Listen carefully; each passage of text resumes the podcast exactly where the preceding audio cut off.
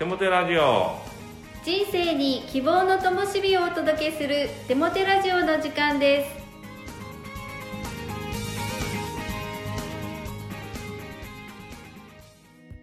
皆さんお元気ですね。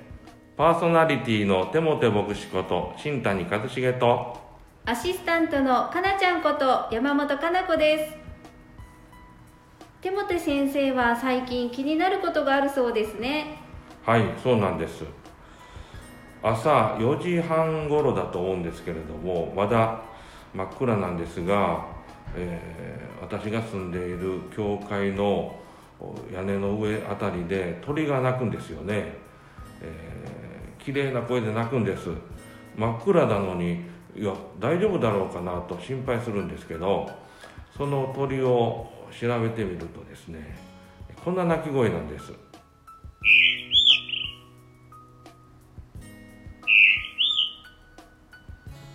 はい。こんな鳴き声でね、えーなんかこうさあ起きろよというようなねあの音なんですけども鳴き声なんですけどイソヒヨドリではないかと思われるんですね。えそして、えーその鳥の声を聞くのがね嬉しくなってきました、えーまだ眠いんですけどその鳥の声で目覚めさせていただいています。先生も鳥さんも早起きですね。はい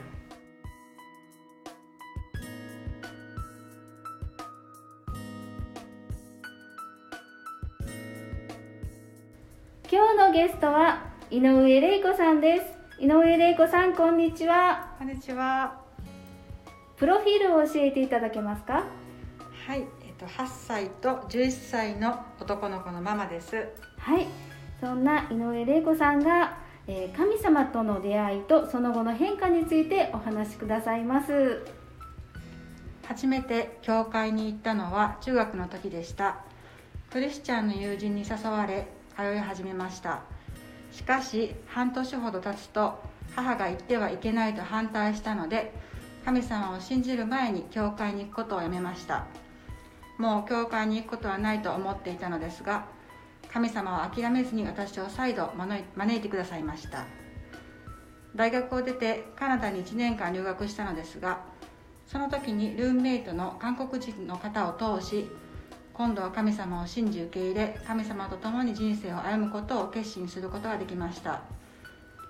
ルームメイトは毎週日曜になると欠かさず教会に行っていました。私は内心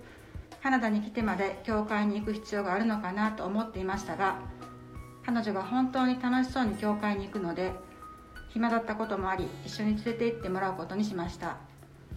教会はテンサーベニューチャーチという日系カナダ人の牧師先生が牧会をされている教会でした。初めは礼拝にもなれず人も多いし居心地も悪かったのですが毎週通っていると慣れ次第に賛美の美しさに魅了されていきました。いつしか私もこのクリスチャンの一員になりたい神様を信じて生きていきたいと思うように変えられていき彼女にそのことを告げました。するとすごく喜んでくださりその日から学校から帰ると2人で夜遅くまで聖書を読み神様のことを学ぶ時間を持ちました。朝になると彼女は私より早起きをして私の救いのために祈ってくださっていました。また毎週礼拝に通う中で神様は国籍を超えた友人をたくさん与えてくださったのも恵みでした。ある台湾の友人は神様は本当に良い良いお方だよと熱く語ってくださりその言葉が心に突き刺さりました。そして半年ほどそのような楽しい教会生活を続け少しずつ心が柔らかくされ変えられていき徐々に神様の存在を確信することができるようになりました。神様を信じて変えられ帰国したのですが私の日本での生活も留学以前とは一変しました。国後実家の私の部屋は10歳年下の妹が使っていたのでもう実家に帰ることもできずたまたま近くで一人暮らしをしていたクリスチャンの友人のアパートの部屋が空いていたのでそこを借りて一緒に住むことになりました。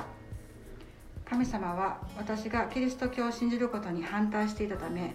運よく私はクリスチャンの友人と生活することで文句を言われることもなく日曜は教会に通い続けることができ私の日本での新たな信仰生活も神様の計らいによって守られました。神様を信じちょうど今年で20年経ちますが神様を信じてから私の価値観や考え方は180度変わりました。一番嬉しい変化は神様と共に人生を歩むことでいろいろな不安や恐れから解放されそれらを全て神様に委ねて人生を歩むことができるようになったことです。クリスチャンになってからもいろいろなことに悩みましたしまた主人や息子が事故やアクシデントで入院するほどの大怪我をしたこともありました。そんな時ももし私が神様を知らなければただただ不安で精神的に弱ってしまっていたと思います。しかしそんな辛い状況でも共に教会の兄弟姉妹が癒しのために祈ってくださりまた第一コリント10の13の神様は真実な方ですからあなた方を耐えうることのできないような試練に合わせるようなことはなさいません。むしろ耐えることのできるように試練とともに脱出の道も備えてくださいます。という力強い御言葉に励まされ不安の中であっても神様の導きや守りを信じることができました。クリスチャンへと変えられた今試練や困難は単なる不運ではなく今までの自分を振り返る機会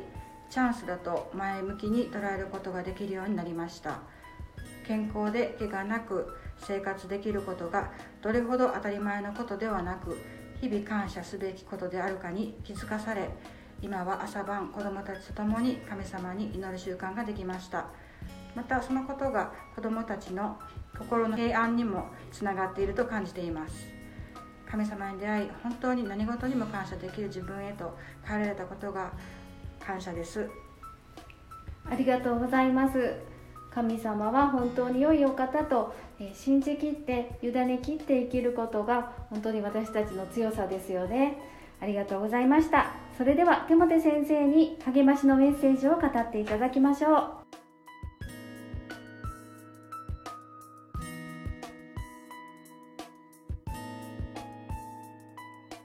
励ましのメッセージをお届けします。あなたが幸せになるために必要なものは、もうすでにあなたの手の中にありますよ。とかく私たちは、自分が今持っているものをつまらなく思い、ないものでだりして、外に外に目を向けてしまいます。時には自分以外の誰かになろうとさえしますよね。もちろん、自分にないものを求め、手に入れるのは悪いことではありません。でも基本は今すでに持っているものをしっかり確認し、その良さを感謝し、それを十分に活用することです。もしすでに持っているものに感謝する心がないのなら、新しいものを手にしたとしても、すぐにそれさえもつまらないものだと思ってしまうんでしょうね。スヌーピーが登場する漫画は、アメリカの新聞の朝刊に連載されたピーナッツという4コマ漫画です。作者のチャールズ・シュルツさんは非常に敬虔なクリスチャンだったんですね。ですからこの4コマ漫画の内容は非常に宗教的、哲学的で何を言ってるのかよくわからないというのが正直なところなんです。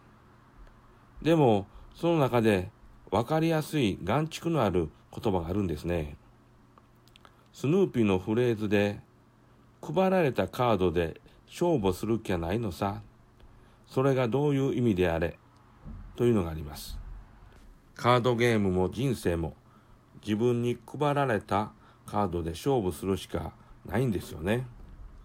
全くその通りです。もし手持ちのカードを放棄してしまったら、その時点でゲームオーバーです。ただ、カードゲームと人生が違うのは、愛と祝福の神が私たち一人一人に最もふさわしいカードをお配りくださっているということです。しかもすごくたくさんのカードを配られていると思いますよ。皆さんが自分でも気づかないカードもあると思います。カードの能力が十分わからずに使いこなせていないものもあるでしょうね。でも全て神が私たちに配ってくださっているカードです。外に目移りして手持ちのカードを無駄にすることのないようにしましょう。自分以外の人になろうとしてオリジナルカードを無駄にしないようにしたいですよね。神は私たちが幸せになるために必要なものをもうすでに与えてくださっているんです。聖書の言葉、それぞれが賜物を受けているのですから、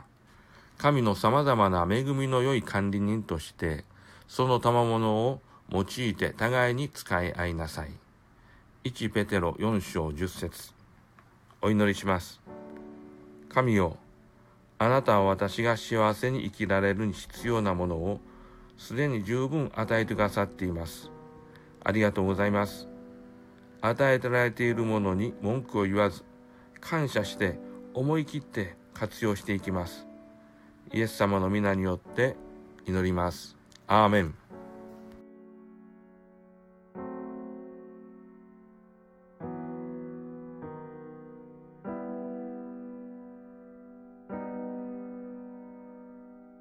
今月の賛美は高砂教会120周年記念アルバム「新しくされるより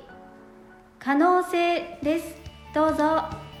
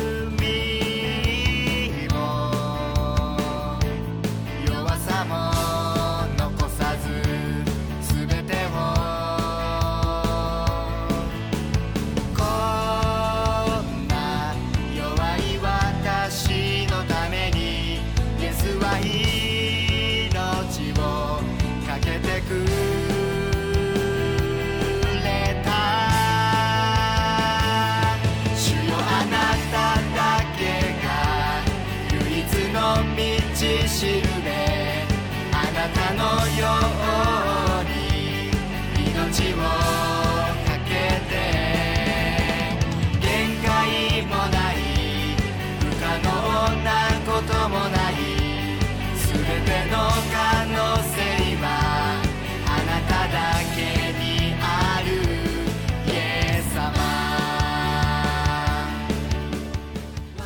テラジオは日本キリスト教団高砂教会からお送りするゴスペルラジオ番組で